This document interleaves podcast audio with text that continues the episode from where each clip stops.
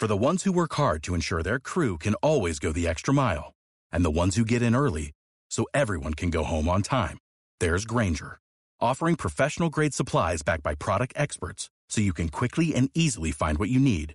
Plus, you can count on access to a committed team ready to go the extra mile for you. Call, clickgranger.com, or just stop by. Granger, for the ones who get it done.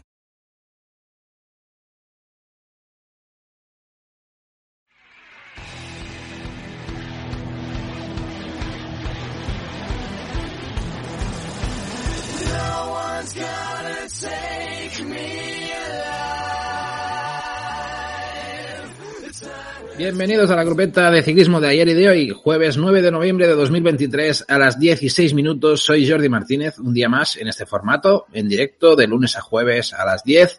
Os invitamos a venir y a disfrutar en directo y participar con nosotros. Como están ahora en directo, veo por aquí presentes están ya a David Gómez, a Yontu. Muchas gracias por pasaros. Y antes de empezar, permitidme, como siempre, que hagamos un poco de publi.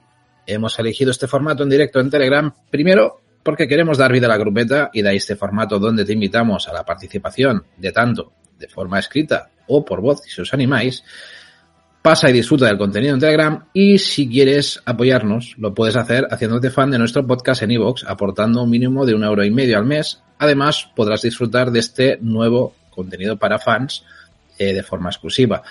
Con la grabación de estos diarios de la grupeta, que podrás escuchar cuando quieras, pero ojo, también puedes colaborar de forma gratuita uniéndote a Telegram y participar en los directos, suscribiendo a nuestro podcast, dándole al like y comentando los episodios, que eso también nos posiciona en la plataforma para llegar a más gente. Muy bien, señores. Hecha la publi, empezamos con el repaso del ciclismo que hemos tenido hoy, ¿no? Que hemos, ni más ni menos que el UAE Tour, ¿no? Hemos arrancado esta carrera eh, del, del femenino y teníamos por delante, pues, el arranque de una carrera que vamos a empezar a ver ya pues algunas de las mujeres importantes de, del pelotón femenino, ¿no? De entrada, eh, el pronóstico pasaba un poco por saber si Lorena Vives empezaba como un tiro o no empezaba como un tiro. Y hay que decir que no ha, no ha tenido el final soñado esta etapa, ¿no? Porque eh, esta primera etapa no la ha ganado Lorena Vives y la noticia es que la, ha, ganado precisamente su ex compañera de equipo en el DSM, Charlotte Cole, ¿no? Charlotte Cool, que algunos ya apuntabais en la Copa en Ruta, ¿no? Como, bueno, la Copa Femenina, perdón. Eh, que está llevando David Gómez y, y, que ya creo que os ha hecho algunas clasificaciones y tal. Eh, algunos ya apuntabais a Charlotte Cole como una de las tres posibles ganadoras y sin duda pues eh, ha cumplido, ha cumplido con ese pronóstico que dabais algunos y que, y que, a ver, hay que decir una cosa, al final eh, se puede decir que de lanzadora ha pasado a ser líder de su equipo y precisamente batiendo a una de las mujeres que, que lanzaba el año pasado. Algo habrá aprendido de Lorena Vives, digo yo. Eh, sí que es verdad que seguramente, bueno, pues Lorena Vives tiene que ir cogiendo ritmo y, y bueno, de momento no creo que le haya hecho mucha gracia, ¿eh? que su, que es su ex compañera, no voy a decir lanzadora porque seguramente la lanzó varias veces, pero era buena parte del equipo del DSM, el, el que lanzaba Lorena Vives. Eh, pero es evidente que no le habrá hecho mucha gracia que hubiese sido su ex compañera, ¿no? Así que eh, ahí está, ahí está un poco la cosa, ¿no? David nos dice por aquí, dice, eh, tercera vez que la gana en su carrera deportiva, las otras dos el año pasado. Bueno, o sea, a ver, yo, yo ya recuerdo que, que, que, Charlotte Cole el año pasado hizo alguna, alguna, alguna victoria, alguna victoria importante, ¿no? O sea que, que bueno, en principio no está claro que DSM ha quedado en buenas manos, vamos a decirlo así, ¿no? El equipo ha quedado en buenas manos, va a ser una, una ciclista a tener en cuenta, evidentemente, que estaba a la sombra de, de Lorena Vives el año pasado, ¿no? Ese es un poco el tema, ¿no? Eh, ya también detalles, eh, digamos, de esta carrera. Hemos visto también en clave Movistar, hemos visto en los sprints intermedios a Lian Lipper metiéndose en los sprints intermedios ya buscando algunas bonificaciones. Es evidente que Lian Lipper eh, todo apunta que pueda intentar ir a por la general de, de, esta, de esta carrera, ¿no? Al menos parece las intenciones en base a las, a lo que son los, los sprints intermedios que han ido a rascar, ¿no? El equipo. Así que nada, Diane Lipper se, se le ha adelantado a Silvia Pérsico, que Silvia Pérsico también ha ido un poco por esas clasificaciones y, y ahí estaba un poco la cosa. Y después, nada, el acercamiento a meta con mucho nerviosismo. Ha sido un momento donde ha habido ahí un par de caídas, una de ellas bastante detonante, que ha implicado a Lorena Vives, ¿no? Que, que ha sido más o menos a 3,8 kilómetros, que ha tenido una caída que le ha provocado tener que remontar. Además, es una caída que inicialmente no, no parecía que había caído nadie importante, digamos, de, de favoritas, ni nada. Pero se han pasado unas imágenes que ya se ha visto que Lorena Vives, pues, ha tenido, eh, se ha visto de refilón que mmm, ha tenido que, que remontar en base a esa caída. Luego también en meta hemos visto un rasgón importante en el lado izquierdo que, quieras o no, eh, se, se, se, ha visto que había caído, lo que pasa que inicialmente, ya os digo, en cámaras no, nadie se había percatado que ella había estado implicada en esa caída, ¿no? Es lo que hay. No sé si eso le habrá afectado o no y, y veremos, ¿no? Eh, Elisa Longo también se ha visto afectada, dice David Gómez. Voy saludando por aquí también a Sergio, que veo por aquí. Buenas noches, amigos. Hoy llego pronto, Yupi. Muy bien, Sergio, aquí a tope desde, desde el inicio. David Torinos también nos dice buenas noches y haciendo ya su, su recopilación también de, de, la Copa Femenina. Animaros, animaros a jugar a esta Copa Femenina que está, que está llevando David, que seguro que os lo vais a pasar bien. Y, y nada, seguimos. Eh, ¿qué, ¿Qué ha dicho Lorena respecto a, esta, a este tema, no? Dice, esta no es la mejor manera de comenzar la temporada con una caída, ¿no? Eh, esa es una la breve respuesta que ha dado. Dice, sin embargo, habrá nuevas oportunidades a partir de la etapa, digamos, de la que es mañana, la de viernes, ¿no? Eh, bueno, mm, supongo que tendrá ganas de revancha también, ¿eh? Lorena Vives, después de lo que ha pasado, porque no solo es la caída, sino lo que decimos, que la gana la excompañera y supongo que habrá... Yo he tenido la sensación, viendo la repetición, de que eh, si queréis hablamos ahora un poco de este sprint, ¿no? Porque este sprint, la sensación que yo tengo es que el treno de, del SD Wars es muy correcto, muy perfecto, mmm, llegan ahí a tope.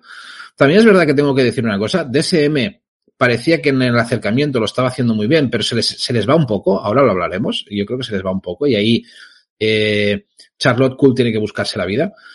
Pero, bueno, centrándome un poco en ese de Woz, parecía que lo tenían todo muy controlado. Un buen treno, al final Guarisi es quien hace el último lanzamiento, lo hace muy bien, muy cercano a valla para que, para que eh, cortar, digamos, el viento de forma correcta Lorena Vives, ¿no? Lorena Vives hace el interior, digamos, en esa valla, le deja el hueco suficiente para que meta el sprint ahí y se lance. ¿Qué pasa? Que viene como un tiro eh, Charlotte Cool por, por, por detrás. Además, sabiendo muy bien qué rueda tenía que coger, que era la, de Lorena Vives, y en el momento en que ve que por el medio se queda su lanzadora, que es Guarici, lo que hace eh, Charlotte Cool es decir, bueno, se va contra el aire, pero, pero ya muy lanzada, muy lanzada. ¿Cuál es la sensación que tengo yo?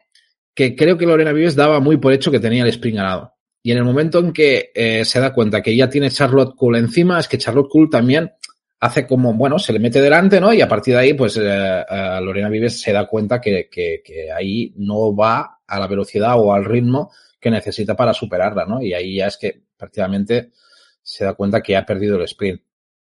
Yo creo que la sorprende totalmente. Yo mm, quiero pensar una de dos, o que Lorena Vives no está 100% en forma, o que realmente daba muy por hecho que lo ganaba fácil y se ha dado cuenta que, que, que, no, ¿sabes? Que no, no, no ha dado lo suficiente. ¿eh? Me da, seguramente se, si es así, seguramente se está lamentando y mañana podríamos ver otra cosa. Es la sensación que tengo, ¿eh? Si mañana se vuelve a ver en complicación en el sprint, pues también tendrá mucho que ver el tema de la forma que os digo, que podría ser otro motivo, ¿no? O sea, que podría hacer un poco la cosa. Sobre la ganadora, ya hemos hablado bastante de Vives, vamos a, hablar de Charlotte Cool, ¿no? Eh, ella misma lo dice, ni siquiera salió como estaba previsto todo, ¿no? O sea que realmente no lo puede creer porque ha sido una victoria muy importante, supongo que también te, hace ilusión batir a, a, a tu compañera, de la cual siempre habías quedado como un eslabón por debajo de ella. Y, bueno, y dice, es por esto que entrené muy duro, las cosas ni siquiera salieron según lo planeado en el final, hubo muchas caídas, fue bastante caótico y perdimos algunas ciclistas fuertes, pero logramos cambiar a tiempo. Eso es lo que os cuento, ¿no? Hay un momento en que se ve DSM muy buen colocadito, parece que todo va bastante correcto. De hecho, también ha estado Movistar para, para. Eh, y, y, también han estado colocaditos bien. Lo que pasa es que a raíz de las dos caídas eso ha sido un caos. Ha sido un caos que al final parecía que lo, los únicos que habían sobrevivido bastante bien era el SD Wars y, encima nos, damos, no, nos enteramos que, que había habido caída de Vives, ¿no? O sea que, bueno, dentro de lo que cabe, pues bastante bien lo habían hecho. El DSM sí que ahí se ha desmontado totalmente, han quedado eh, una compañera de, de Cool y ella, y ahí ya Cool directamente ha cogido rueda de Vives y ha, y ha rematado, ¿no? O sea, esa, ha sido un poco la cosa. Dice que en la última recta hubo una falta de comunicación con una compañera, pero aún así tuvo muy, eh, muy, muy buenas piernas para el sprint y pudo compensarlo. Eh, de hecho, es verdad, porque hay un momento en que su compañera mira para atrás y dice, ¿dónde estás? No te encuentro, y sale disparada cool como una, como una bala y se va para, contra Vives, ¿no? Eh, no miré a Lorena en el sprint, por cierto, dice, hice lo mío, hice lo mío y, y, fue muy agradable vencerla. Y dice, también estoy contenta en cómo rodamos hoy. Siempre rodamos bien juntas en, el momento, en los momentos críticos y gané confianza del equipo y eso me dio alas. El DSM es un, yo, yo creo que, a ver, no quiero menospreciar a Lorena Vives, porque es evidente que es seguramente una de las mejores sprinters del pelotón. Pero hay que reconocer una cosa que es bastante importante. El DSM como bloque eh, trabaja muy bien eso, trabaja muy bien eso y creo, creo sinceramente que el, el rival a batir más que Charlotte Cool es el propio DSM, que de hecho por eso Lorena Vives tenía los sprints que tenía el año pasado. Veremos, veremos si Lorena Vives este año tiene tanta efectividad. Y eso podría tener que ver con el hecho de que no tengan tan buen treno como el que tenía en DSM. Vamos a ver cómo va la cosa. De momento, la primera en la frente. A ver, a ver cómo va, ¿no? Eh, respecto a la etapa de mañana, Charlotte Cole dice, vamos a por ello de nuevo mañana, es un recorrido distinto en el terreno y el viento puede jugar un papel diferente. Ya tengo ganas. Esto lo ha comentado mucha gente. Esto lo veremos también en, las previas, digamos, final del episodio, en la parte de previas. Eh, pero pinta que mañana sí que es un, es un, una etapa llana, pero que son zonas donde mucha gente ha apuntado que, a diferencia de hoy, que no ha habido tanta, eh, o sea que el viento no ha sido tan dramático. Eh, mañana podría ser un día complicado por el tema de viento, ¿no? Veremos a ver qué pasa. Y, y, poco más, todo pendiente para mañana. Hemos empezado este UAE Tour femenino y, y nada, con, con ganas de, de, más ciclismo. Vamos a hacer un repasito ahora ya de temas de actualidad. Eh, y nos vamos, eh, de entrada quiero empezar con una entrevista que, que le han hecho a Pello Bilbao. La entrevista ha sido realizada por Joan Prats de, del podcast eh, Escapa, de los cuales aprovecho para decir eh, de, bueno, un poco mi opinión respecto a Escapa. Creo que es un, un podcast que hace un trabajo muy bueno, mm, bastante directo, claro. Normalmente son episodios bastante, no pretenden ser demasiado extensos, son bastante directos al grano, con buenas entrevistas. Y desde ahí, pues nada, simplemente felicitarles por todo el trabajo que están haciendo, ¿no? Yo eh, ahora simplemente quiero reaccionar un poco a, esa entrevista de, de Pello Bilbao porque me parece interesante, cosas que ha dejado y ha dicho. Os pondré el enlace en la descripción, como siempre, para que podáis ir a escuchar directamente esta entrevista. Vale la pena. Ya nos la apuntó Indica también por comentarios. Eh, y nada, invitaros a que le escuchéis y le deis un apoyo al, al podcast de Biciscapa también. Eh, cosas, cosas que ha comentado uh, Pello Bilbao. En principio, el tema de los cinco mejores ciclistas, ¿no? Eh, que es evidente que eso es algo que él, él, está contento, basado bastante en la regularidad, donde ha dado su mejor versión durante toda la temporada, ¿no? O sea que su, básicamente lo que viene a decir es que él está muy contento en el sentido de que ya no es tanto por cosas que haya hecho, sino por todo ese, esa eh, ganas que ha tenido durante, durante el año y que le hace que él eh, esté motivado, ¿no? 100%. Dice ¿Qué es lo que ha cambiado? ¿no? Le pregunta Joan Prats también, y en parte él lo que responde dice, bueno, he ido perfeccionando el modo de, eh, de, vida en entrenamientos, en tema de nutrición, convirtiéndolo prácticamente en su modo de vida, ¿no? Casi sin darse cuenta. Eso es lo que me ha parecido más interesante, ¿no?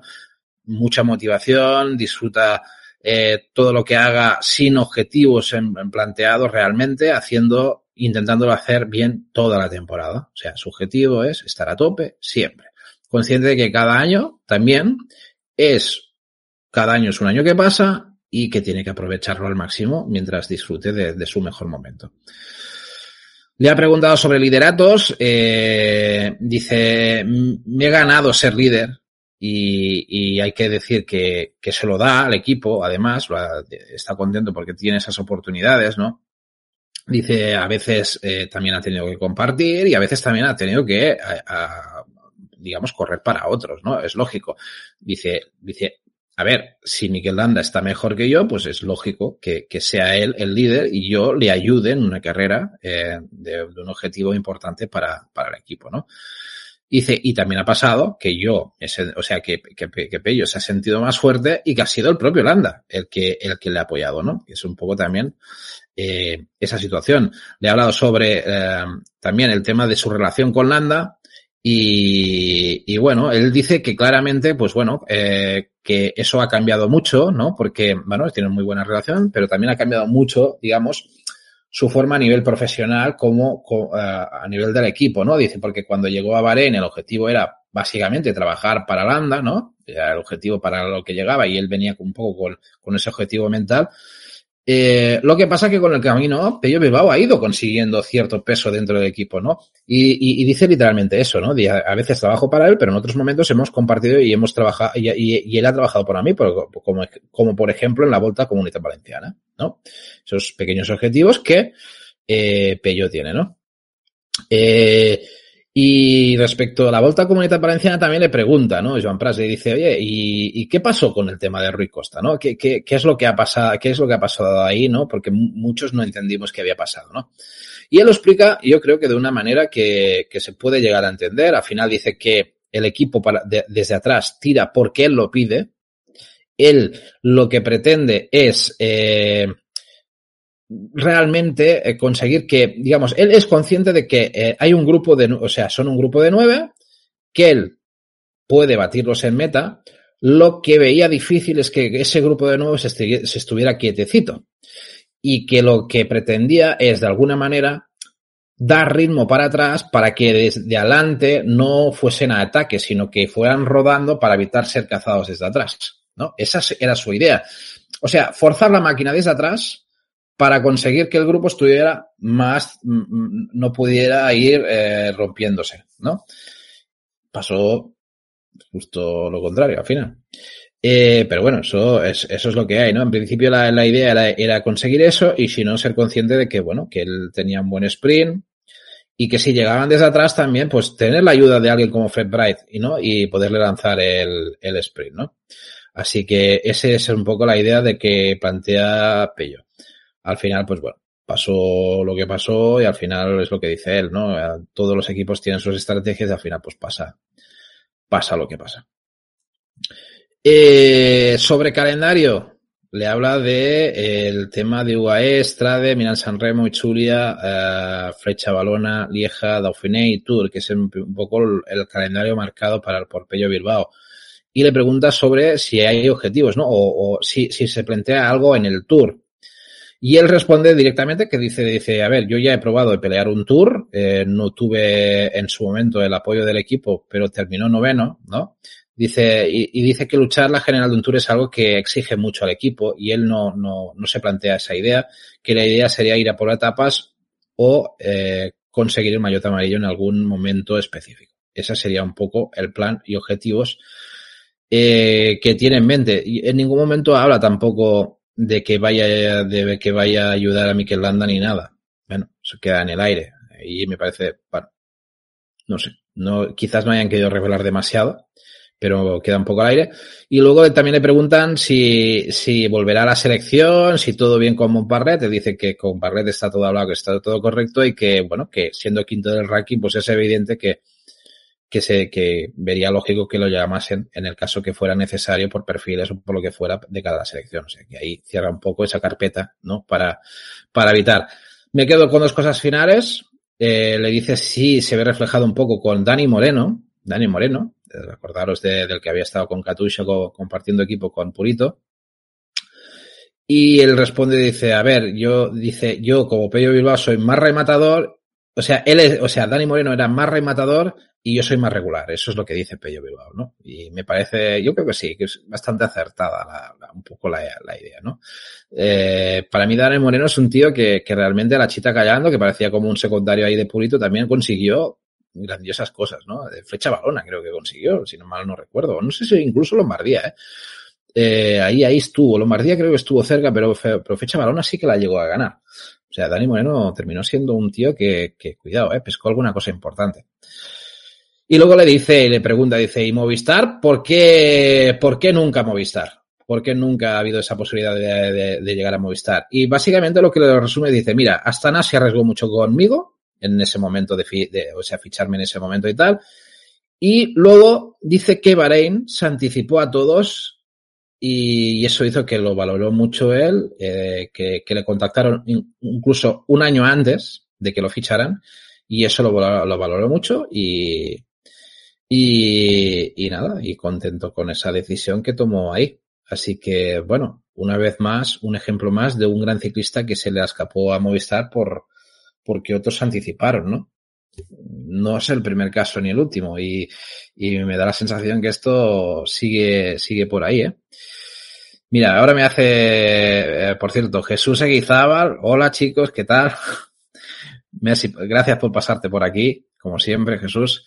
Eh, y David Gómez me dice que el Dani Moreno ganó la flecha balona en 2013, tiene tres etapas de la vuelta y además dos, eh, dos, no, segundo Lombardía en 2015, es lo que me sonaba, sí, correcto. Que Lombardía estuvo a punto, a punto, quedó segundo, que además creo que queda segundo y, y, y, por delante es Purito, ¿no? El que lo ha ganado, yo creo que hacen doblete ahí o, o algo por el estilo, ¿no? Eh, me suena, ¿eh? No, no lo sé, eh, suena que va por ahí. Y el Giro de Piamonte, apunta Sergio también, ¿no?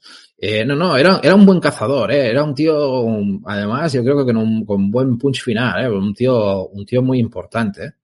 Y ganó Nibali, vale, la de Lombardía la ganó Nibali, vale, vale, vale, vale. Sabía que había alguien importante ahí delante, sí, sí, sabía que había alguien, me, sonaba. Muy bien, 22 victorias profesionales, Dani Moreno. Ojo, ¿eh? Noveno en Lieja, exacto. No, no, no, era un tío, ya te digo. Y, y yo creo, sinceramente, ¿eh? Que Pello Bilbao mmm, también es un tío que a la larga lo vamos a valorar mucho al estilo como Dani Moreno, ¿eh? Yo creo que es un tío que, que son de esos que, bueno, están ahí, parece que no hagan nada y al final pues van sumando palmarés y van haciendo cosillas y dices, hostia, al final, joder, pues la carrera que han tenido estos tíos para ser un tío que haga hasta la sombra de Mikel Landa o, o Dani Moreno de, de Purito, ojito, ojito, o sea, son tíos que, que, cuidado, que han tenido renombre y que han sido importantes, ¿no? La escala de Montjuic de 2007, su última edición. Claro, es que, es que era eso, era finales de este, de este calibre, ¿eh? Dani Moreno, sí, sí, sí, era un tío importante. Bueno, total, que seguro que de Pello Bilbao terminaremos escuchando cosas y ojalá también gane alguna cosa así importante como, como estos casos. Creo que ahora está en un buen momento. Y, y nada, lo dicho, os recomiendo esta entrevista que, han hecho, que la ha hecho Viz Escapa y que realmente pues, bueno, va, vale bastante la pena. Os dejaremos el link. Y luego, eh, sigamos. Hoy os he querido traer un par de artículos también que hablan de cosillas que creo que nos pueden dar un poco de debate. Nos pueden dar un poco de debate que, creo que pueden ser interesantes. De entrada, hay un artículo de Ciclolán que lo, lo ha escrito Gonzalo Fernández, también basado en unas declaraciones de Tom Van der Spiegel, ¿no? De, que es el máximo responsable de la, de la Flanders Classic. Y lo, y son unas declaraciones que hizo en un podcast de Jose de Cauber, ¿no? Y, y aborda una serie de cosas, ¿no? Eh, centradas básicamente en novedades a corto, mediano y largo plazo respecto al tema del ciclocross, ¿vale? Eh, lo primero que aborda es el plan que, de que deben ser capaces de hacer algo al respecto en el futuro ciclocross de un futuro por desgracia, relativamente cercano, que va a ser un ciclocross sin Matías Van Der Poel y sin Bob Van. Y básicamente lo que está diciendo es que hay que empezar a tomar ciertas decisiones o ciertas cosas para que esto sea cada vez más importante y sobre todo entiendo yo que la idea es aprovechar eh, hacer tener el rebufo de todo lo que de lo que ahora se está cosechando, ¿no? Porque es evidente que Mateo Van Der Poel y Van han hecho que muchos de nosotros, yo me incluyo, eh, nos hayamos eh, bueno viciados del, del ciclocross. Yo creo que ha sido dos de los principales culpables de, de que haya sucedido esto, ¿no? Eh, dice que el plan, el plan que tienen pensado a, a corto plazo, no gustará en Bélgica. Dice porque el producto tiene más éxito cuando hay más escasez y, y, por tanto más demanda. En Bélgica, especialmente durante el periodo navideño, tenemos un exceso de oferta de carreras de ciclocross. Eso ha funcionado bien, pero no es productivo para el futuro. Ojo, punto y aparte. ¿eh? Eh, ya está diciendo que todo el calendario navideño que tanto disfrutamos, podía, podía haber un cambio ahí. ¿Cómo lo quieren cambiar? Dice, deberíamos coger una gran hoja en blanco y empezar de cero con el calendario. Me encantaría hacerlo porque creo que podríamos darle una forma mucho mejor. También me parecería lógico que la Copa del Mundo fuera de base ese nuevo calendario, rellenar esas 14 rondas e intentar construir un producto y un calendario eh, muy bueno en torno a eso. Vale. De entrada, a ver, a mí, si, si se cargan un poco ese, ese festival navideño, creo que va a perder un poco la gracia. Creo, ¿eh? Creo, sensación. Puedo llegar a entender eh, lo que quiere plantear aquí eh, Thomas, porque eh, al final también lo que quieren hacer es que la Copa del Mundo se externalice un poco también, ¿no? Y repartirla durante el año de forma que tenga cierta importancia. Un poco como la competición principal, ¿no? De, de, del ciclocross y que, y que todo el mundo quiera ver la Copa del Mundo y, la, y, y llegue a más sitios que no solo en Bélgica. Esa es la, la, la, idea principal, ¿no? Eh, de ahí eh, salen los últimos rumores que apuntan a que la Copa del Mundo de Ciclocross podría tener garantizadas la continuidad tanto de Benidorm y Dublín, pero también citas a medio plazo en lugares tan interesantes como Londres, Nueva York, Sudáfrica o Múnich. Y ahí está un poco ese punto de que dice que no va a gustar en Bélgica, ¿no? Y, y todo apunta que quieren eh, interna, o sea, internacionalizar eh, el tema del ciclocross eh, por todo el mundo.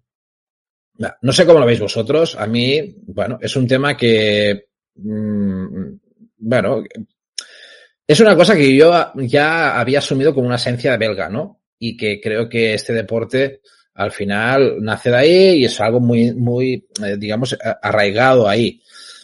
El tema de hacerlo internacional, pues bueno, puede ser que sí que abra, pero al final, a ver, para mí hay un detonante muy importante. Es que mmm, si esperas hacer eso cuando se vaya Matías Van Der Poel y Aert, quizás te des un porrazo en los morros, porque al final yo creo que el gran atrayente que puede tener Nueva York, Sudáfrica o Múnich o Londres es que vengan estos dos tíos. Si lo haces una vez ya se van, uh, pues no sé hasta qué punto van a disfrutar, con todo el respeto del mundo, de los Elie Servit, eh, Van Zorenhout, eh, Swick, por poner un ejemplo, que es evidente que también van a llegar nuevas generaciones y esto también va a cambiar.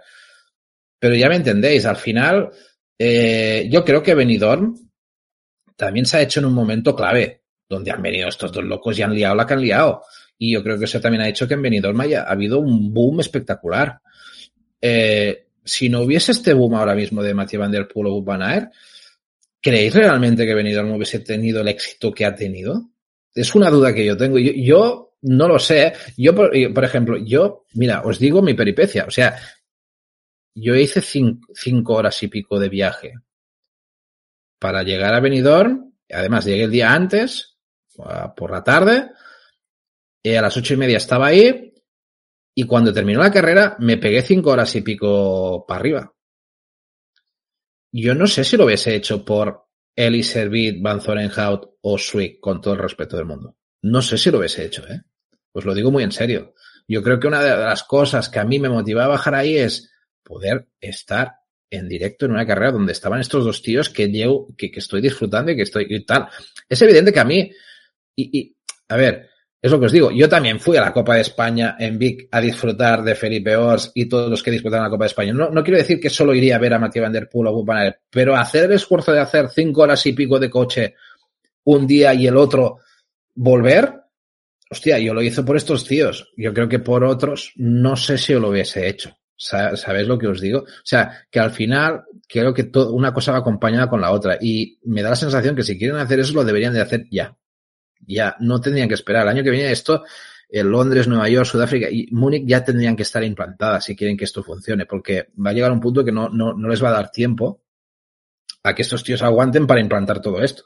Estamos hablando de tíos que, no sé, en 3, 4 años, yo no sé si están compitiendo aún en el ciclocross estos tíos o al nivel que están. Mm, eh, empezaron a sumar años. Es lo que os digo, ¿eh? Ahí está un poco la cosa. Os voy leyendo, ¿eh? Que os he dejado aquí un poco tirados porque iba yo un poco con mi, mi rollo. Jesús quizá dice, complicado, los belgas tienen esto como muy suyo. Eso es lo que va, ese es el problema que yo creo que va a tener Thomas Van der Spiegel. Va a tener poco apoyo a hacer eso. Creo que sí. Creo que va a tener poco apoyo. Los belgas se lo van a, le van a decir que está chalado y que eso es suyo y que se deje historias. Creo que va a tener bastante gente en contra. Eh, Vixe Bergen, que era, la, que era nueva en la Copa del Mundo de este año, ya se ha dicho que no repetirá en la Copa del Mundo, dice David Gómez. Ya. Es que, a ver, esa es otra. Otra cosa que os planteo. Si tú quieres hacer 14 pruebas y pretendes eh, incluir Londres, Nueva York, Sudáfrica, Múnich, eh, tienes que quitar carreras belgas, ¿eh? Porque no estás ampliando el calendario, lo que estás haciendo es sustituyendo, ¿no? Lo ves claro, ¿no? O sea, no estás ampliando, estás sustituyendo. Y estás diciendo que en vez de ser eh, 11 carreras belgas, o 10, 11 carreras belgas, estás diciendo que van a ser eh, pues la mitad, 8 o máximo 7. Estás quitando, estás quitando, es evidente, ¿no? Eh, Jesús nos dice, también se hizo en un día en Euskadi que la cuna española, y es una pena que no haya tenido, perdón, que se me ha movido todo. También se hizo en su día en Euskadi, que es la cuna española, y es una pena que no haya tenido continuidad. Bueno, a ver, claro, eso, eso es lo que se, eh, yo, ya lo hemos, lo, hablamos. Yo creo que se hizo en Benidorm porque, porque hay pasta y porque al final, pues bueno, es quien, quien ha, la querido organizar y, y por lástima en Euskadi, eh, pues no han tenido la opción y o no han podido o, no se lo habían planteado, ¿vale? Pensar también que ahora que entra Benidorm, Euskadi también podía entrar, yo también lo veo difícil. Al final son como Copa del Mundo, ¿eh? Cuidado. Son 14 pruebas. También hay un, unas declaraciones que dijimos no hace mucho, que Sven también decía, cuidado, tampoco nos volvamos locos, no pueden ser veintipico, veintipico copas de, del mundo, y 14 ya le parecían muchas, o sea, también decía que demasiadas copas del mundo también podía ser un problema, con lo cual ahí hay un debate. Tendrán que buscar un número de copas del mundo que crean que es suficiente y luego encajar ahí copas del mundo fuera de Bélgica. Con lo cual, yo no veo demasiado viable que se permita que haya dos en España, Benidorm y una en Euskadi. Lo veo muy difícil, ¿eh? Y eso lo he escuchado en varios sitios de, no, ahora que hay Benidorm podríamos incluir una de Euskadi. Yo eso lo veo muy difícil ya, ¿eh? Yo una, una en España me lo creo. Dos, lo veo difícil, ¿eh? Porque aquí, fijaros, hay ciudades muy importantes que se quieren sumar al carro. Eh, esto no va solo de ahora vamos, vamos a probarlo y meter tres de España. No, no lo creo, ¿eh? Lo veo muy difícil, al menos como Copa del Mundo. Luego, en otro tipo de que, que, consigas que estos tíos vengan en una prueba fuera de la Copa del Mundo, pues también eso vale pasta eso vale pasta y, no sé hasta qué punto lo puedes conseguir, ¿no? Hay que pagarles, hay que darles incentivos. Eh, y David nos, sobre lo que decías de la Versbergen, dice, pero lo digo que se podía uh, cagar a lo que sea, eh, pero es esta, por tanto no funcionó y Benidorm sí. La Vergen.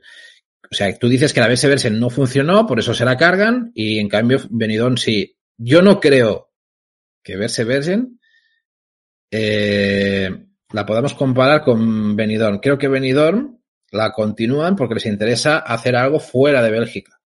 Y Benidorm no les pareció mal lo que hubo. Pero de, creo que la Verse Virgen es una de esas carreras que dicen, va, de las belgas, ¿cuál quitamos? Creo que está ahí.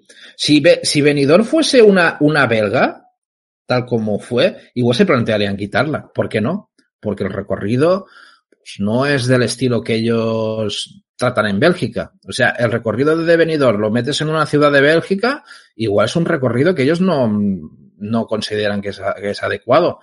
Pero cuando lo hacen en Benidorm o lo hacen en Valdisole o lo hacen en tal, se adaptan un poco a lo que tienen ahí y dicen, más que por el recorrido, lo hacen por, por, por, por llevarlo afuera.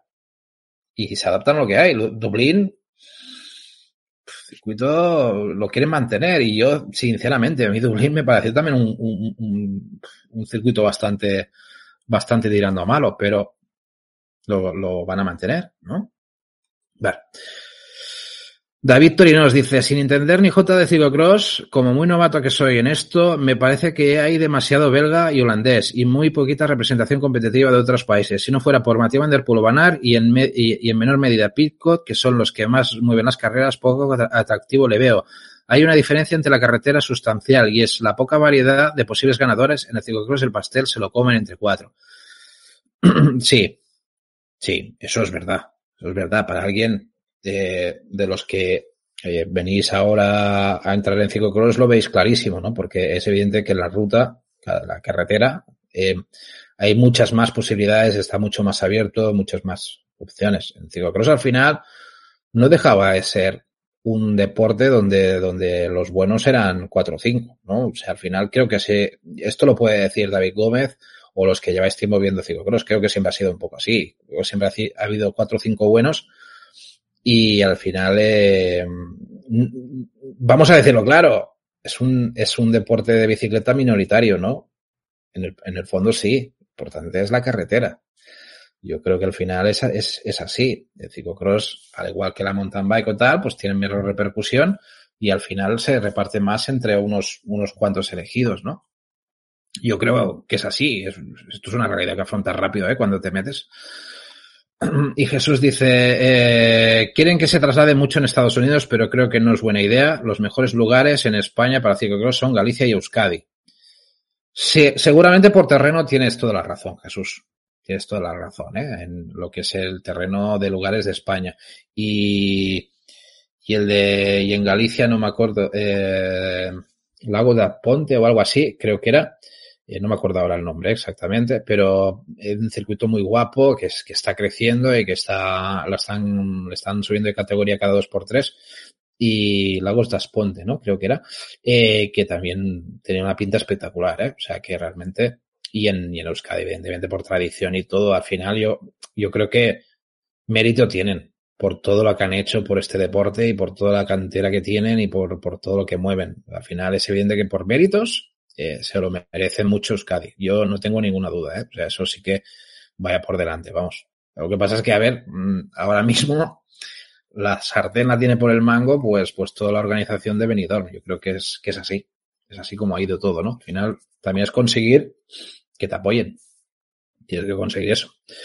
Y David Gómez dice, quizás antes había eh, más de dos y como no, ahora perdón, ¿eh? que cuando faltan comas ahí me pero Quizás antes había más de dos, y no como ahora, y eran especialistas en barro, y no como ahora que los dominadores también lo son en carretera. Es verdad, era diferente.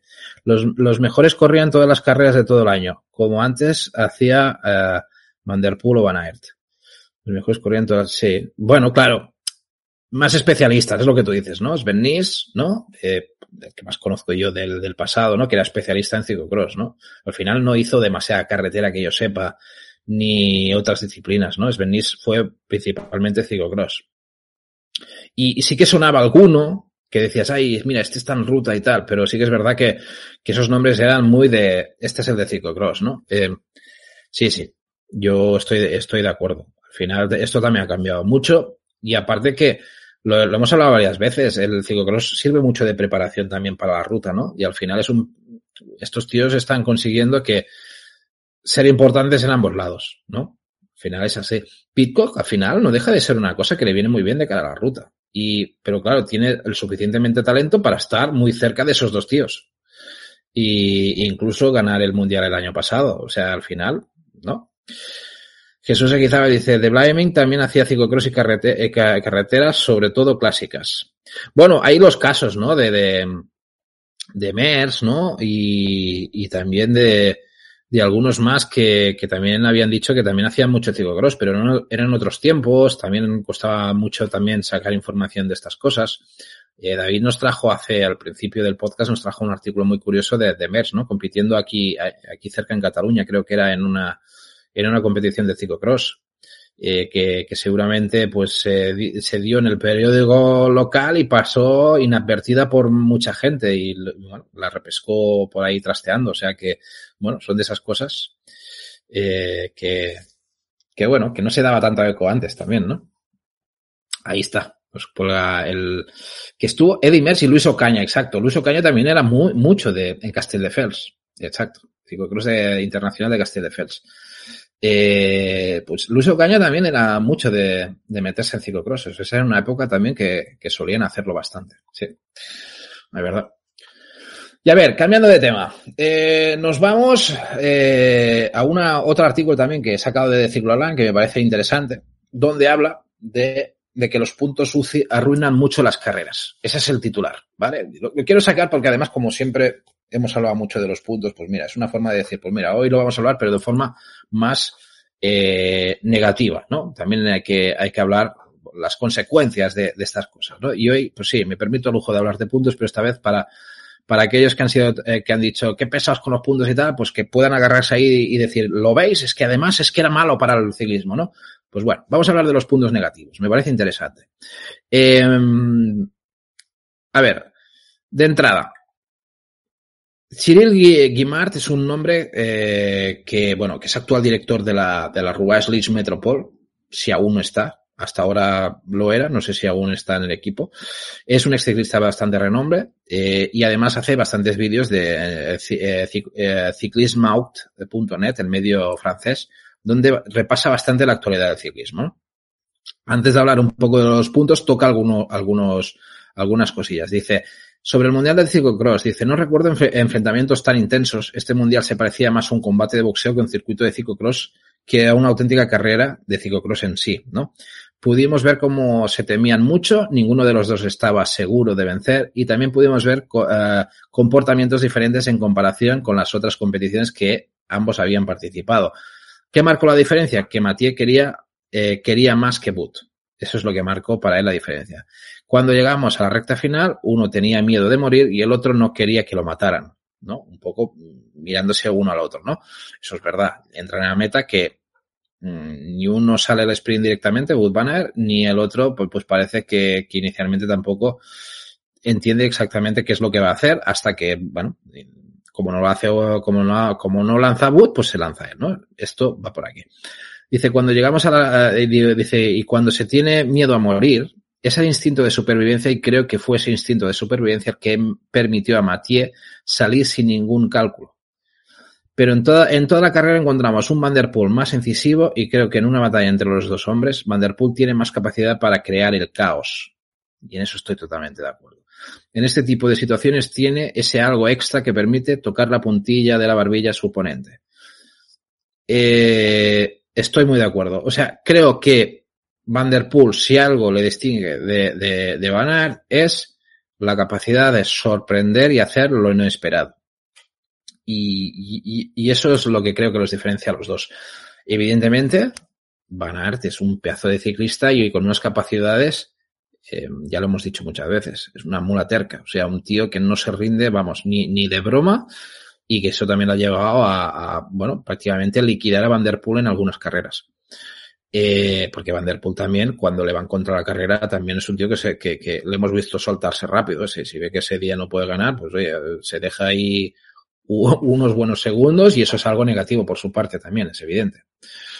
Eh, pero que, a ver, es evidente que Van Der Poel es, es un tío que, que tiene esa capacidad de, de, de, bueno, de sorprender al pelotón, principalmente. De hacer, de, de hacer las webs y yo creo que es por eso también está, es muy querido para mucha gente. ¿eh?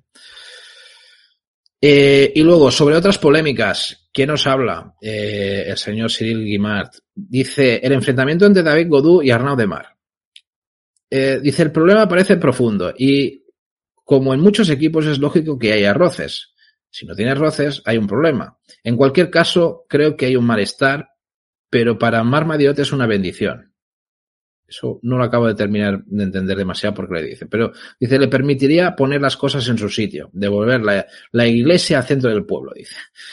Eh, Gaudú y Demar en el Tour. Eso no es la cuestión. No deberíamos hacer suposiciones. Habrá que ver a qué nivel está Demar y sobre todo a qué nivel está Gaudú. O sea, él pone en duda que eso esté decidido. Eso dice que es una cosa que, que podría tomar la decisión Madiot según se acerque. Si Gaudú está en condiciones de ganar el Tour, porque habrá dado un paso adelante este año, perfecto. Pero ¿qué hay de Demar? ¿Puede ser Demar un compañero que proteja eh, a Gaudú en las etapas llanas? Ese es el tema. Podría aceptarlo. Dice, no es nada fácil y Mar Madiot y su equipo tendrán que pensar con pies de plomo. Pero es un gran reto. Yo eso no lo veo. Yo no sé cómo lo veis vosotros. Yo no creo que, que, si van, o sea, tengo la sensación que los dos no van a ir al Tour. Eso lo tengo clarísimo. Creo que es algo que la Frances de sentenciará de una, forma rapidísima. O sea, es eh, si, ven a, si ven bien a Gaudú, y creo que son muy acertadas las palabras de decir, tiene que dar un paso, Gaudú, o sea, David Gaudú tiene que llegar al Tour habiendo demostrado alguna cosa para decir, vale, apostamos por ti. Creo que tiene que ser así, ¿no? Y en el caso de Demar, eh, evidentemente sería ya un equipo de sprint, pero la combinación de los dos lo veo prácticamente bastante imposible.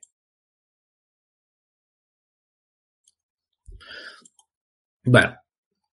Y luego, a ver, otro punto interesante es el tema eh, de las constantes críticas de Patrick Lefebvre a Julian Alaphilippe, donde dice que le conoce, cuando se conoce bien a Lefebvre se sabe que cuando hay un problema él lo resuelve y a su manera. Dice, y funciona bastante bien. No hay más que ver el historial de su equipo. Así que cuando atiza un poco o incluso mucho a Julián, no creo que sea para matarlo, sino más bien para que vuelva al máximo nivel. ¿Va a funcionar? Dice, a menudo funciona. Pues es una cosa que tengo muchas ganas de ver. Si realmente toda, toda, todo este, este atizada que le ha metido, eh, va a servir para ver la mejor versión de Julián. Y la verdad es que molaría mucho. Molaría mucho. Porque yo creo que el año pasado, yo lo tengo clarísimo, le echamos de menos. Y ya sé que Julián eh, es un tío que, que, bueno, para mucha gente es muy prepotente y, no termina de convencer, pero es que a nivel deportivo este tío es un tío muy, muy espectacular y muy importante, muy importante para, para el ciclismo ahora mismo. Y yo tengo muchas ganas que ese toque de que eso de, de febrero haya sido un toque de atención, la verdad, y que, y que funcione. Yo estoy de acuerdo ahí también. Así que de momento con Siri Guimar, de momento vamos muy bien. Para, yo, yo al menos coincido bastante con sus opiniones. Y luego ya llega a lo que os decía, al punto crítico, el tema de los puntos UCI. Dice, tuvimos un episodio dramático en los últimos seis meses del año pasado con esos famosos puntos UCI que para mí arruinan en gran medida ciertas carreras. Dice, y ahora nos hemos dado cuenta de que algunos equipos ya han puesto en marcha una estrategia para los próximos tres años. Es decir, que en febrero de 2023 hay que coger puntos. Así que estamos en una carrera por etapas del 1 de enero al 31 de diciembre y eso me molesta. A ver, hay que reconocer una cosa, hay que reconocer una cosa, que sí que es verdad que mm, hay algo ahí que chirría en el ambiente, ¿no? Eh, por ejemplo, lo, habéis dicho mucho en redes y mucha gente lo ha, criticado. Lo que pasó con Movistar del tercero, cuarto, quinto, con lo de, Cortina, Aramburu, eh, Rojas. Claro, eh, lo que decíamos, ¿no? ¿A qué está jugando Rojas? ¿Por qué no, por qué no está ayudando a Aramburu? ¿Por qué, por qué se lanzan ahí? Eh, seguramente hicimos un micro dentro del autobús de Movistar y nos dirían, a ver, pa, panfletos, que queríamos hacer esto, no salió, salió así y punto, ya está. Es muy probable que nos soltaran esto, ¿no? O sea, que alguna estrategia mínima debían de tener, pero, pero sí que es verdad que, que si a alguien se le ocurre decir, pero también queríamos ganar puntos, eh, al final uh, yo empiezo a pensar también un poco eso que estamos diciendo. Eh, a ver, no nos volvamos locos. O sea, una cosa es que necesita, necesitamos entender que esto va de, de, ganar más cositas, más puntos y tal, porque así son las normativas y así lo han hecho. Y otra cosa es que no hagamos las cosas como toca, ¿no? O sea, que, que nos saltemos la estrategia, que nos saltemos un poco el ciclismo de base y que, y que hagamos locuras que un día vas a hacer tercero, cuarto, quinto y otro día no vas a entrar ninguno de los tres en el top 10 porque no te va a salir bien. Y ese, y ese es el problema, yo creo. Al final, eh, si quieres montar un tren, lo montas y al final consigues que uno de esos tres, pues coño, se meta dentro de ese top 10. Si no, puede pasar mil cosas. Pueden pasar mil cosas. El otro día te fue bastante bien, pero podía haber salido muy mal. Esa es la idea, ¿no? Dice París-Roubaix, por ejemplo, es una carrera del World Tour. Creo que ese sistema distorsiona la tradición del ciclismo y donde hay una línea de salida, una línea de meta y un ganador, aquí los directores desarrollan una estrategia para ganar, sino para, o sea, que no la hacen para ganar, sino para colocar tres ciclistas entre los diez primeros. Un poco lo que decíamos. El tema, el tema de, de que pasó eh, como viste el otro día. Dice, el ciclismo no es un deporte de equipos, siempre lo he dicho y lo repito, es un deporte en que una parte del equipo se sacrifica para el líder. Ojo, eh, con esta sentencia.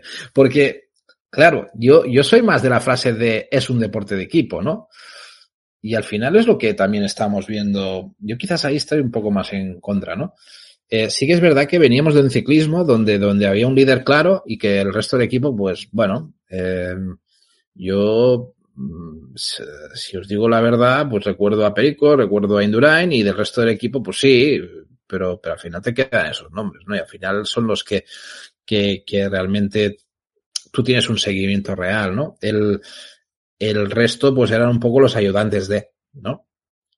Y ahora parece que el ciclismo también ha pasado a un nivel donde, donde todo el equipo tiene mm, opciones a objetivos. A mí me gusta más esta versión del ciclismo, si os digo la verdad. Sí que puedo entender que en un objetivo principal, pues quede claro quién es el líder y los, las tricefalias no sean algo que me guste demasiado. Pero que durante el año hay muchas carreras y se pueden optar a hacer otras cosas, yo eso sí que lo veo. Y que al final todo el mundo puede tener un poco de oportunidades, yo sí que, sí que lo veo. Así que yo esta frase final que lanza Iguiman no, no la veo tanto, tan clara. Con lo cual, sí le apoyo un poco en el tema de los puntos, no nos tenemos que volver locos y, eso yo creo es una crítica bastante importante y que en cierto modo ha quitado un poco de entretenimiento al, al ciclismo, ha hecho que sea todo más, mate, más matemático. Pero, eh, por otro lado, lo que dice de, del sacrificio para un líder, yo es una versión que mmm, prefiero que se haya quedado, cada vez sea menos, menos importante. ¿Vale? Y, nada, y luego mm, me quiero ir también a un, artículo del, del Cycling Weekly eh, donde recoge una serie de eh, críticas de algunos ciclistas en base a la seguridad. Vamos a entrar al trapo. Yo creo que es entrar al trapo bastante importante. Lo que pasa es que tocan algunas cosas que son curiosas para mí. ¿eh? Por ejemplo, eh, Van der Sande critica el tema de las bolsas de avituallamiento. Dice, esas pequeñas bolsas de comida y agua, dice que se entregan a los ciclistas durante el día. Dice, según él, deberían de prohibirse si la distancia de una carrera es inferior a 140 kilómetros. Dice, para mí esto tiene que cambiar. Casi, casi, cada vez que los ciclistas van a recoger las bolsas ocurre un accidente, el 99% de las veces. O si no chocan, están cerca. Eso, eso es una cosa que yo también me he dado cuenta varias veces. Y no es por, y no es por nuestro amigo Gregor Mulberger y su, y su fantástico GIF de la bolsa y el manillar. Pero, pero sí que es verdad que pasan, pasan cosas. ¿eh? Cuando, cuando ves ahí los, uh, los asistentes repartiendo bolsas, muchas veces hay algunas veces hay caídas ahí. Hay caídas, hay, hay despiste, hay despiste y es, y es complicado. Dice, por debajo de 140 kilómetros no necesitas habituallamiento. Bueno, eso es un, es, quizás pueda ser una realidad. Dice, tomas tus cosas antes de la carrera y vuelves al coche. Eso es, eso es más seguro que las bolsas. En una etapa larga no te, no te las puedes llevar todo, y, pero en las etapas cortas veo compañeros con bolsas y les pregunto por qué. Ves a menudo que pasa algo en las bolsas y a mí es solo una situación que crea peligro. Y luego, eh, Mojorek dice que, que, lo comparte bastante el tema. Dice, en las carreras en las que, eh, que, todos tienen una zona de alimentación, en el mismo lugar siempre es desordenado y siempre hay chocos y estrés. Dice, cuando empecé había más, eh, había más accidentes, pero hoy tenemos más zonas de alimentación y están más repartidas y los equipos no tienen los mismos, digamos, patrones de alimentación pero por supuesto también pueden causar algunos problemas. O sea, sí que han intentado repartirlo un poco para que no sea justo en un punto y estén todos ahí metidos los asistentes repartiendo bolsas, pero que igualmente sigue causando eh, algunas cosillas. Lo que sí que especifica Mojori, que es que dice que en grandes carreras eh, sí que es importante, ¿no? Que haya tiempo, eh, que, porque no, o sea, realmente dice que no hay tiempo para volver a los coches y que, y que las carreras importantes, esas bolsas, si más no para repartir bidones y estas cosas, pues siempre, siempre son, son interesantes. O sea que ahí, bueno, queda un poco la cosa a medias. Y luego, mmm, Bauke Molema toca un poco la parte sensible, que es el tema de las motos. Y eso yo ahí estoy muy de acuerdo. El tema de las motos y la, cámara dice ayuda en los resultados de las carreras. Dice, los accidentes como el de Julian Alaphilippe del Tour de Flandes del 2020 han sacado a la luz el problema de los últimos años. Pero Molema está aún más cabreado por el tema de la ventaja aerodinámica que brindan a los ciclistas cercanos. Dice, en un estudio realizado por test científicos en 2016, informó que, los, que las motos brindan una diferencia aerodinámica positiva y notable para los ciclistas que la, que les, que la siguen, ¿no? Y están dentro de los 10 metros. 10 metros, ojo, ¿eh? Me parece bastante. Y, y que Molema le preocupa que las, las, las motos con cámara ayuden al resultado, ¿no? O sea, eso es uno de los mayores problemas del ciclismo en nuestros días. Está influyendo en las carreras y está sucediendo mucho en ellas. Está cambiando la carrera e incluso puede decidir si la escapada lo, lo logra o no o qué tan rápido irá el pelotón que es, eh, como ves, dice Jesús, el, el, rebufo tras moto es descarado. No, no, es verdad. Esto lo vemos mucho en cámaras. Y muchos gestos de quita la moto que, que nos la está liando. Eso lo vimos una, más de una vez. Filippo Gana era un experto en esto. Cuando Filippo Gana cogía, pum, se atacaba una, en un grupo, eh, cogía el rebufo de la moto y había todos los de atrás cagándose en la moto porque claro, es que el tío cogía ahí un, una ventaja espectacular. Eso lo hemos visto, yo lo he visto un par de veces con Filippo Gana. Eh, y luego dice, en la segunda etapa de la carrera de Valencia era un final cuesta arriba y la moto iba 5 metros por delante. No podíamos mover, no podías moverte hacia arriba. Eh, en, en, Italia y España es, el, es peor que en otros países y en mi opinión la UCI no está haciendo suficiente para evitar que las motos influyan en la carrera. Ojo, señalando carreras de España y de Italia. Bueno, supongo que eso va en función, de, entiendo yo, de, de, de, los organizadores de la carrera, entiendo yo, ¿no? O dicho de otra manera, los que se encargan de la retransmisión de esas carreras. Entiendo yo que deben coincidir las empresas y ahí se debía analizar por qué se señala España e Italia concretamente, ¿no? Supongo que tiene que ver más quién lleva la carrera y cómo lo, y cómo lo gestiona. No sé. Entiendo que va por ahí, pero sí que es verdad que es bastante escandaloso ¿eh? el tema, el tema de los rebufos. Diría que en los últimos años ha empeorado, eh, pero por suerte le estoy prestando más atención. Dice, hubo una investigación científica realizada hace unos años y descubrieron que incluso con 30 metros de distancia tiene uno ventaja. Hoy en día eh, son 10 o 15 metros los que suelen apuntar, ¿eh? que, que por ahí va la cosa. Eh, una mejor distancia sería 30 o 40 metros, pero para las personas que miran desde casa, tal vez las imágenes no sean tan buenas. Y ese es un poco el problema. O sea que él dice que, que claro, deberían de estar más lejos, pero eso es un pez que se muerde la cola también, es verdad. ¿eh? Al final también queremos que, las imágenes estén de puta madre y luego, si no nos quejamos, vaya mierda de retransmisión y la moto estaba en Cuenca. Eso ha pasado. Hemos visto carreras que hemos dicho que la, moto estaba súper lejos y, no se veían ni los ciclistas, que había curvas y no veías ni el ciclista de tan lejos que estaba. Y claro, eso es un problema. Dice, en el futuro tenemos que encontrar algo uh, más como los drones, porque ahora mismo está teniendo una gran influencia en el ciclismo. ¿Qué pasa? Que, como ya informó Cycling Weekly en un, artículo pasado, quedan importantes obstáculos tecnológicos y operativos que superar antes de que los drones puedan usarse en ciclismo de carretera. Eso es verdad. Eh, ahí hay un problema bastante importante. ¿Vale? Jesús decía también, se pueden suplir ahora con los drones. Sí. sí. El problema es, eh, a ver, eh, ahora lo que vimos en el mundial, del dron de, del mundial, ya hubo mucha gente que lo preguntó y dijo, oye, ¿cómo es que han permitido esto? Porque ya se había dicho que el tema de los drones es como que estaba muy vetado, que no, no, no querían meterlo en medio de las carreras y tal. Eh, a ver cómo evoluciona.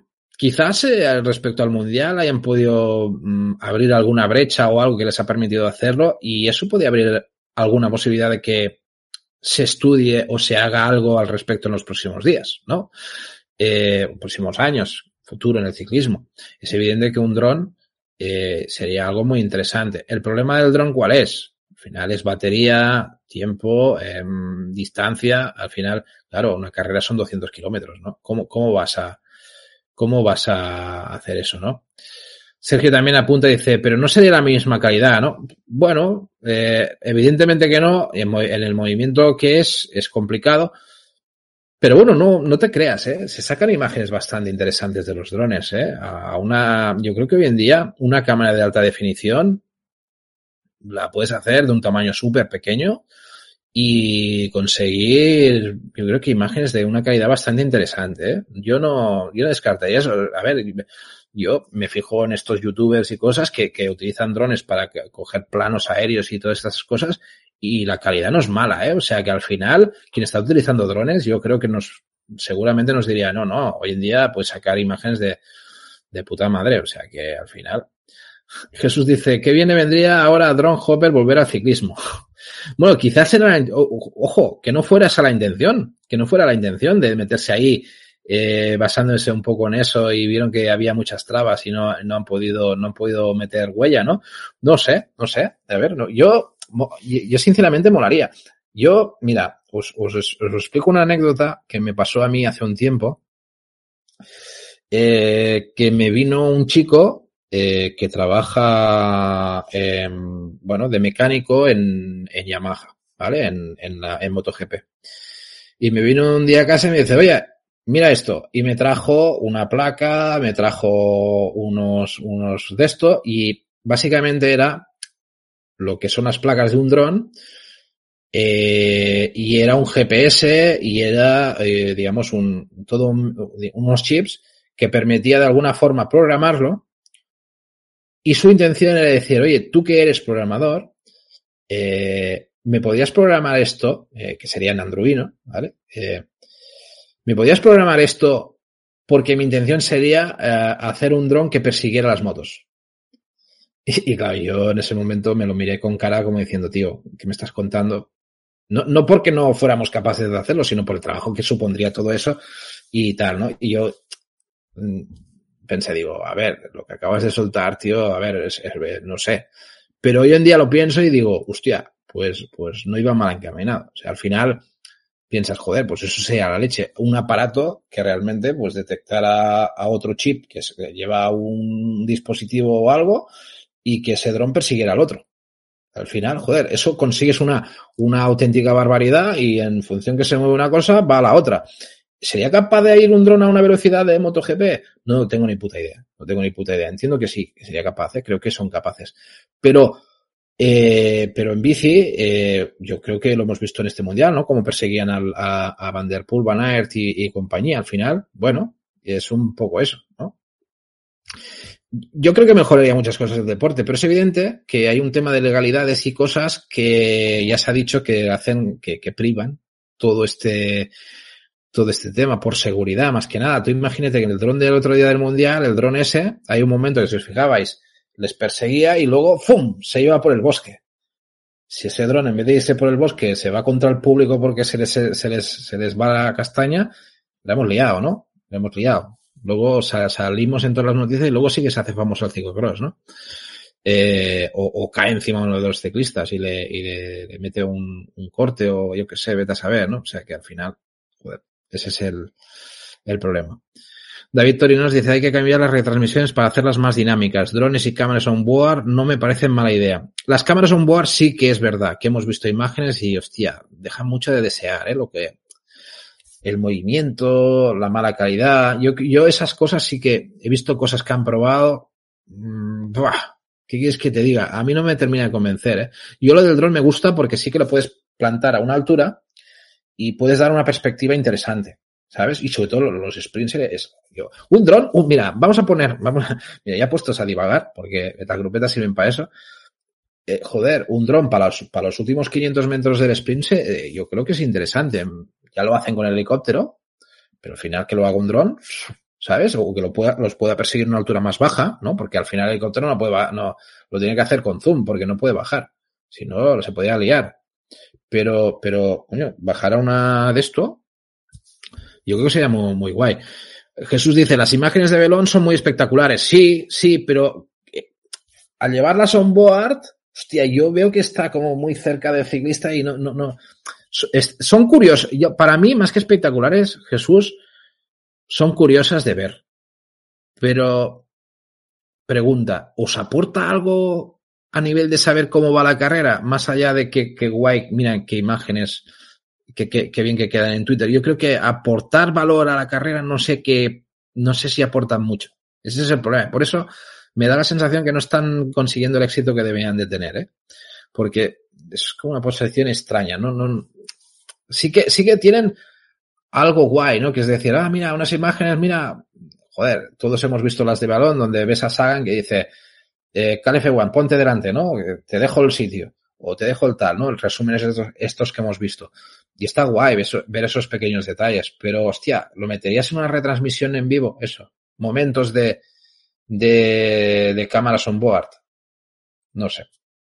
Me hace dudar, ¿eh? Me hace dudar, pero que igual podría ser interesante. Todo, todo es probarlo. Yo sí que soy de los que digo que las cosas hay que probarlas, ¿no? Eh, bueno.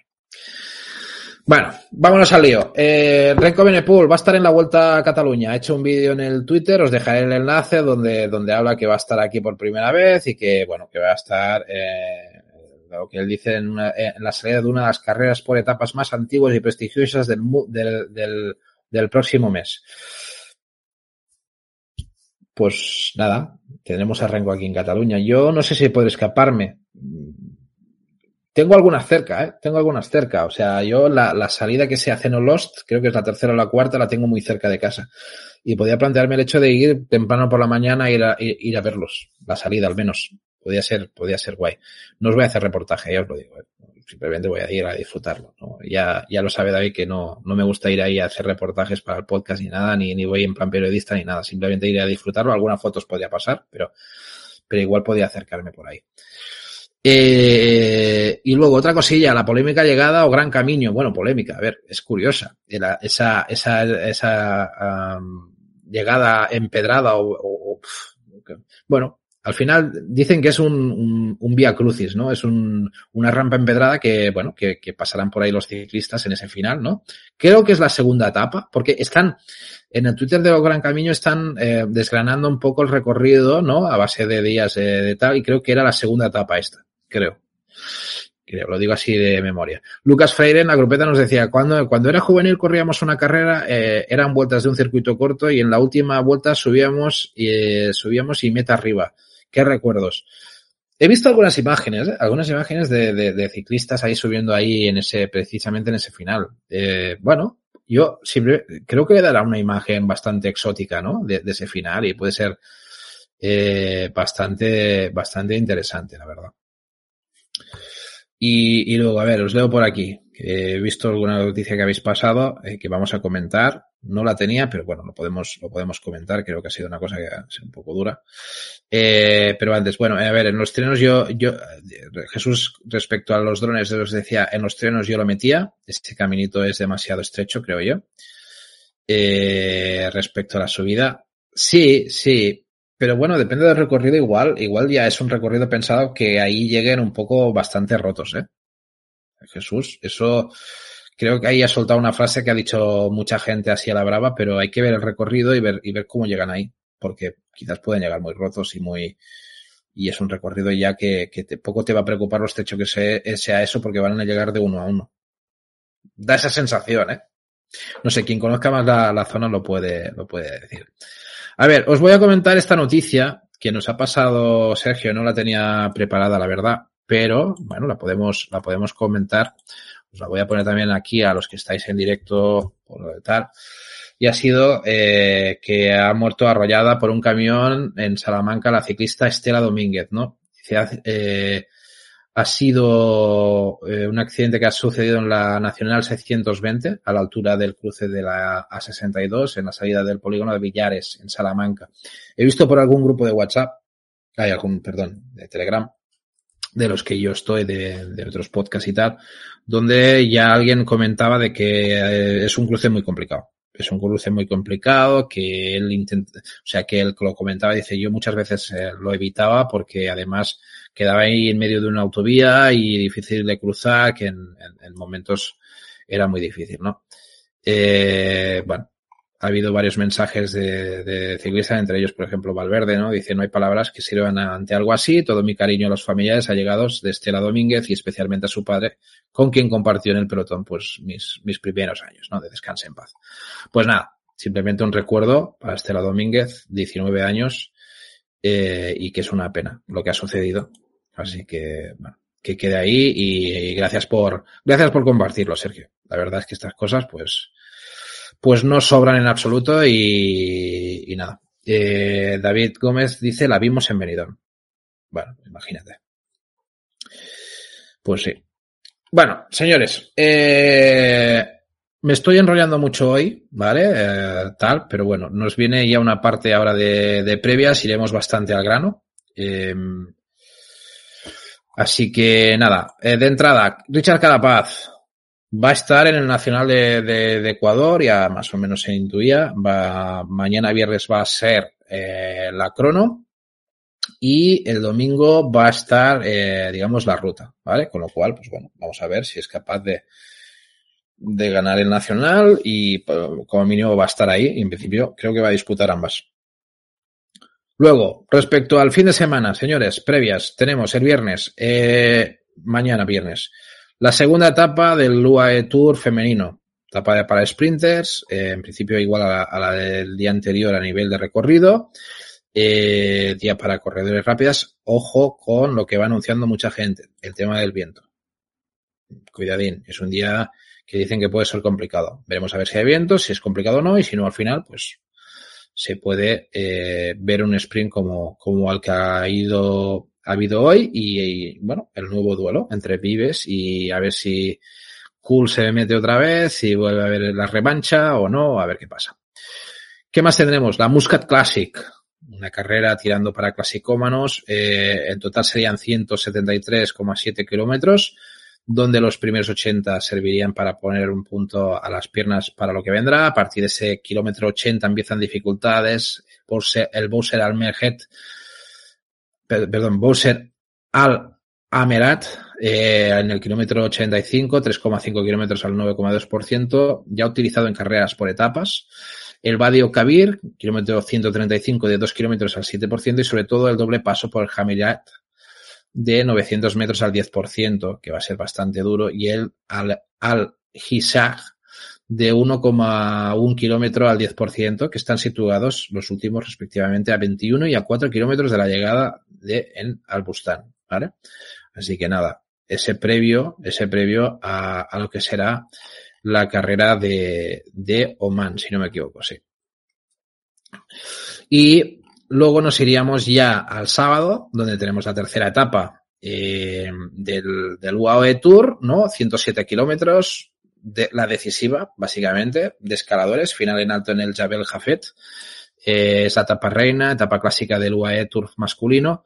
Es una etapa unipuerto, con ese final del Jafet Jafet, eh, 10,8 kilómetros al 6,7%, con un par de, de kilómetros al 10%.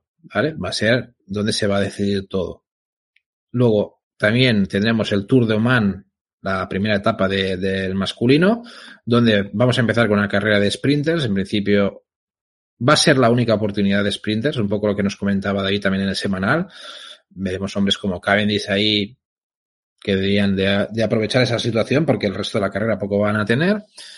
Y una carrera que además en 2022 Fernando Gaviria se la llevó y se vistió de líder, ¿no? O sea que ahí también podemos vestir de líder algún sprinter. Tendremos la clásica de Almería femenina, sabéis, una, una clásica en principio, mitad clásica, clasicómanos escaladores, porque hay un terreno bastante eh, fuerte, ¿no? Ahí eh, un recorrido que puede dar di diferentes opciones en el alto de la Costa Blanca, mitad de recorrido, y luego al final donde se puede probar a romper la carrera, ¿no? Veremos a ver si dan el ritmo suficiente y rompen todo. La vuelta a la región de Murcia también eh, serán 194,7 kilómetros de recorrido en las tres típicas y clásicas subidas, el alto de la Cresta del Gallo, de 4,2 kilómetros al 6,4%, el alto Collado Bermejo, 17,2 kilómetros al 5,3%, que debería de ser el que hiciera la selección. Y el alto del Cedarejo 5,1 kilómetros al, 9, al 5,6%.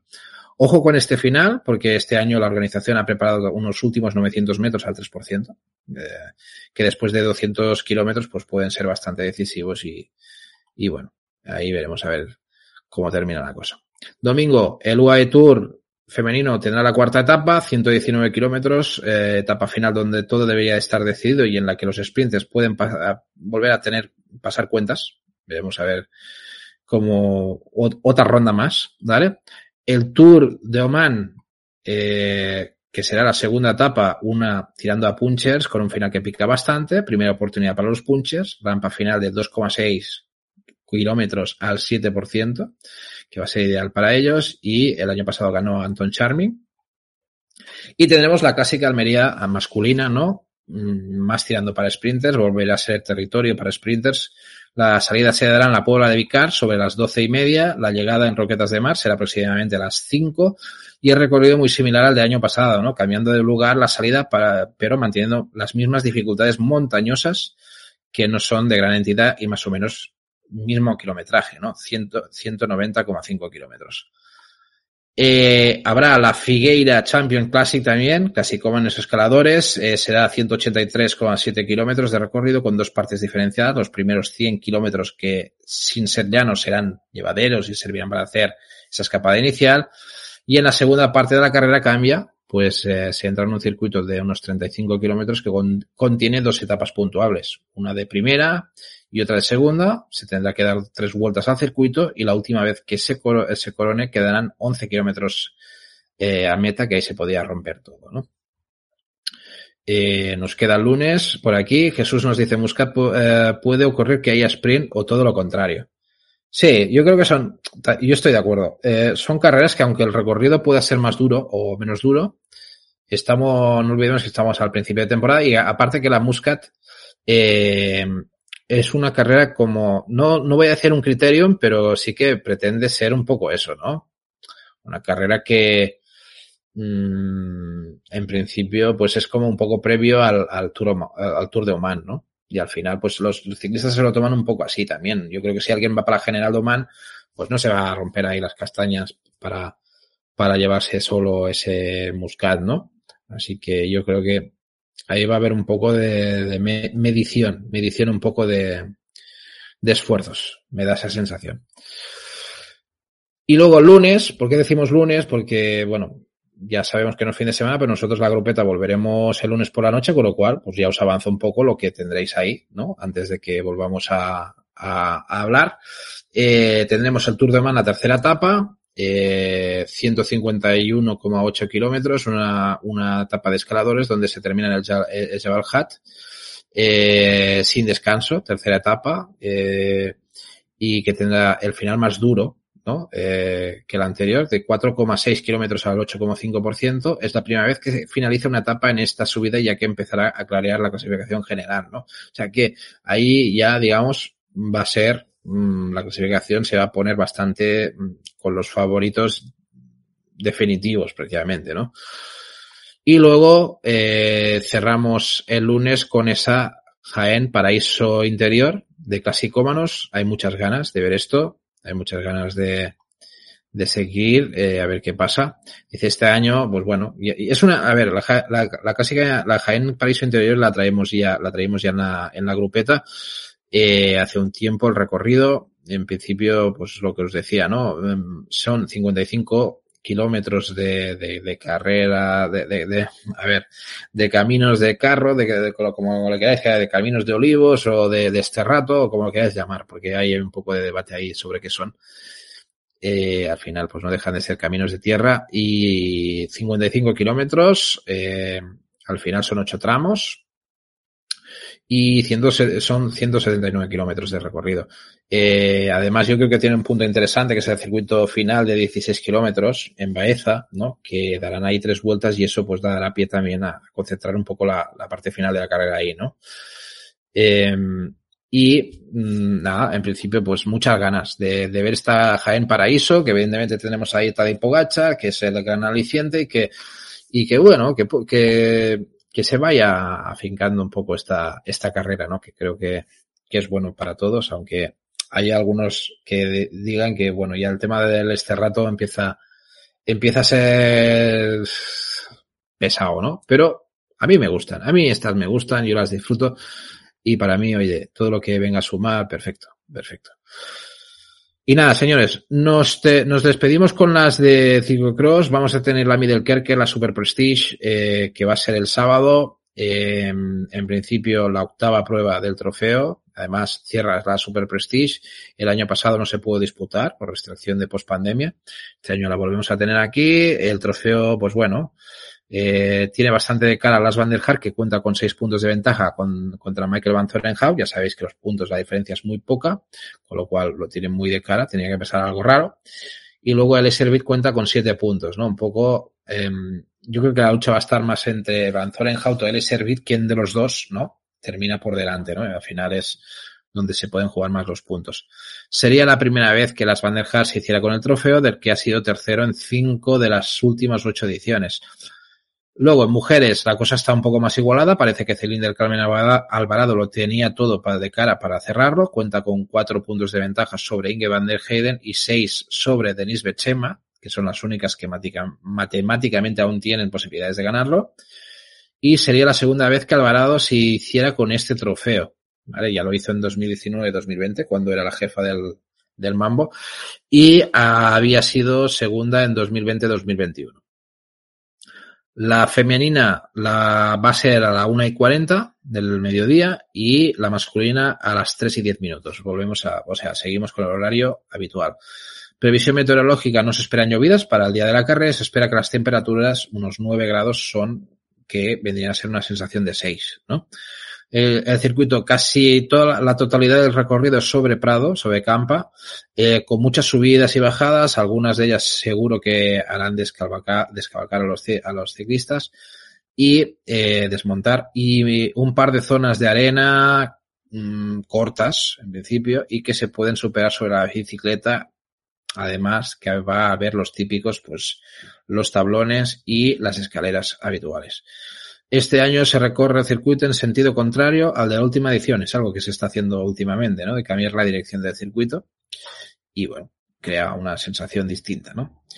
En principio, eh, bueno, mmm, la idea es un poco esta, la revancha que puede haber de, de Eliservit ahí, con ganas de ganar a, a Van der eh, aunque no afecte a nivel de puntos, pues habrá un poco eso, ¿no? De, luego Swick, sigue en buena sintonía. También vimos en Maldegem que hubo ese pique Servit Swick, a ver cómo se traduce todo eso.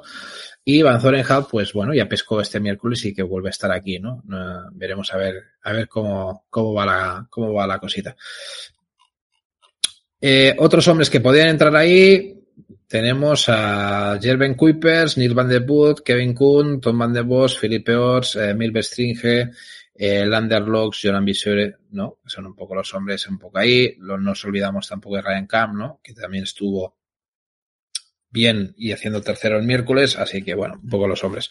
En mujeres, Lucinda Brand, eh, está muy buena forma, y, aunque no se juegue nada, seguro que tendrá ganas de ganar y, sacar algún premio. Cerinder Carmen tiene que defender el título del trofeo, así que puede ser que esté muy bien. Ana Marie Wars, ya hemos visto este miércoles que viene muy bien.